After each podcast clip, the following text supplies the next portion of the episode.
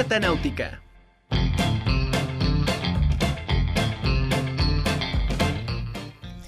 La legendaria banda alemana de rock Scorpions lanza hoy su noveno, su décimo noveno disco de estudio Rock Believer, creado durante el confinamiento. Y esta es la carta náutica con Javier Pimentel. ¿Cómo estás, Javier? Qué gusto saludarte.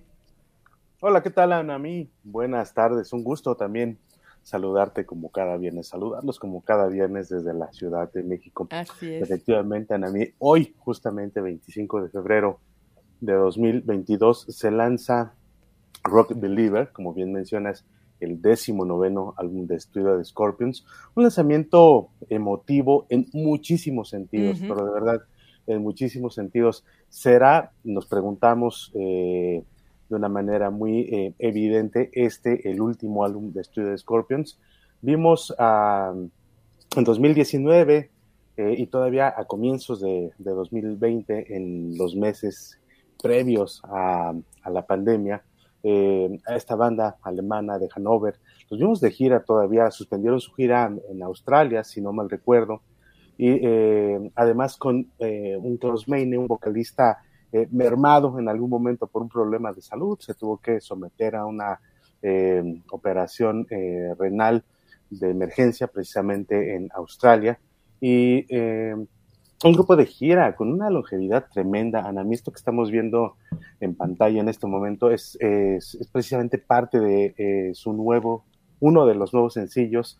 Este es el que da nombre precisamente al álbum Rock Believer, creyente en el rock. Y te decía yo, por eso, Ana, que tiene mucho de emotivo este lanzamiento. Una banda eh, para que nos demos una idea de lo, de lo longeva que es esta banda, eh, podríamos decir que el 9 de febrero de 1972, Anami, se lanzó al mercado Lonesome Crow, el primer álbum de Scorpions. Y este Rock Believer, de, que se estrena precisamente el día de hoy, se lanza 50 años después. Medio siglo después se edita este disco. Eso nos da una idea de la longevidad de una banda como, como Scorpions. Hay algunos datos que también son significativos. Eh, Love Drive, el álbum que los colocó en la antesala del éxito global, se lanzó al mercado el 25 de febrero de 1979. Eh, vale eh, la pena comentar la fecha en mí porque Shining of Your Soul, uno de los sencillos que también lanzaron previamente al estreno de este disco, eh, está, entabla un diálogo, establece un diálogo musical muy interesante con Is There Anybody There? Es decir, hay ecos musicales de esa canción en el nuevo sencillo de Scorpions y que eh, no sé qué tan, eh, qué, qué, qué, tanta, qué, tan, qué tanta coincidencia haya en que este diálogo musical tiene que ver con que Is There Anybody There? Decíamos, es una canción eh, que se incluye en Love Drive, este álbum que se lanzó también el 25 de febrero, pero de 1979. Como quiera que sea, Anami, un álbum atravesado eh, por, la, por la pandemia. Eh, las sesiones de grabación de Rock Believer comenzaron en el año 2020, en plena pandemia.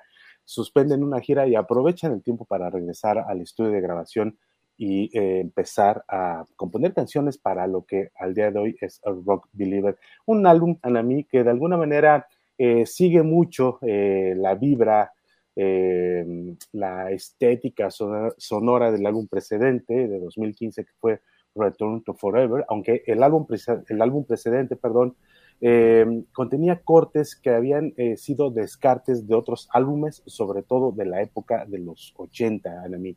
Entonces, de alguna manera también este Rock Believer que comparte sonoramente esa estética, pues también se hace eco, digamos, de esos años 80, gloriosos para muchos, para otros no tanto. Aquí estamos viendo precisamente imágenes de, de los años 80, precisamente de la gira del álbum Savage Amusement de 1988. Y, como quiera que sea, pues creo que eh, dice mucho, para mí, el título también es una prácticamente una declaración de principios. Rock Believer, como dice Klaus Meine, bueno, siempre se ha dicho a lo largo de los años, a lo largo de las décadas, que el rock ha muerto, pero bueno, aquí estamos, tenemos un público, tenemos muchos años de carrera y somos creyentes del rock. Nosotros, sin duda, también lo creemos.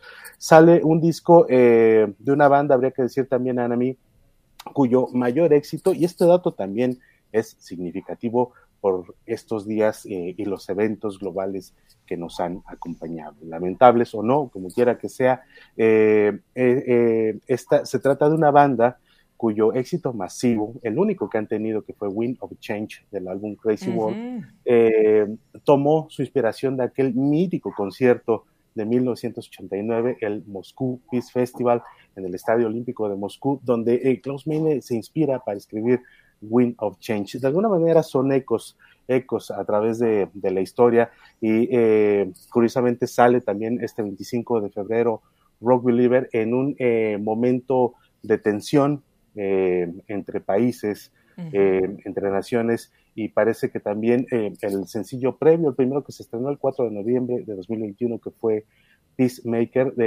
espero que diga lo suficiente como para que estos días no sean asiagos, sino todo lo contrario, Anami. Así es. Pues la verdad sí, y como dices, este eh, Meine, que el, vocalista y compositor, dijo también a los medios eh, esta parte que decías, que este nuevo material los iba a regresar a sus raíces, iban a, a reactivar el, el ADN del, de Scorpions, ¿no?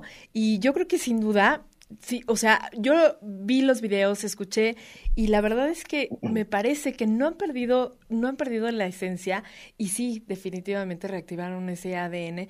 Eh, efectivamente, también hay mucha gente que sigue eh, el rock que sigue que seguía esperando nuevo material de Scorpions porque sí es una es una banda legendaria que ha aportado mucho eh, en el en el mundo del rock y bueno eh, también importante, espectacular, esta, esta, em, el arte del sencillo, que, yo no sabía, pero fue el, el diseñador fue galardonado a un Grammy. Eh, por el mejor eh, diseño de empaque en 1966. Entonces, eh, creo que, también es importante todo el trabajo que se hizo hasta desde la música hasta la parte del arte, ¿no? No, completamente, Ana. mí, este, yo siempre celebro que le des esa importancia a los empaques, al arte de los discos. Este, fíjate que eh, en el caso de Scorpions, esta iconografía que acompaña a Rock Believer es muy propia de la banda. ¿A qué nos remite, por ejemplo, la portada de este disco? Bueno, ahorita ya está sonando en plataformas digitales.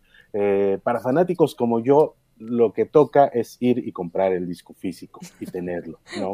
Pero la iconografía de la portada nos remite también a un álbum como Acústica, cuya portada es muy similar. Y ese álbum Acústica en realidad es un eco de... Acústica se lanzó en 2001 y eh, es un eco de eh, un disco de 20 años antes que fue eh, Blackout. Y muchas de las portadas de Scorpions han sido muy polémicas, muchas han sido censuradas.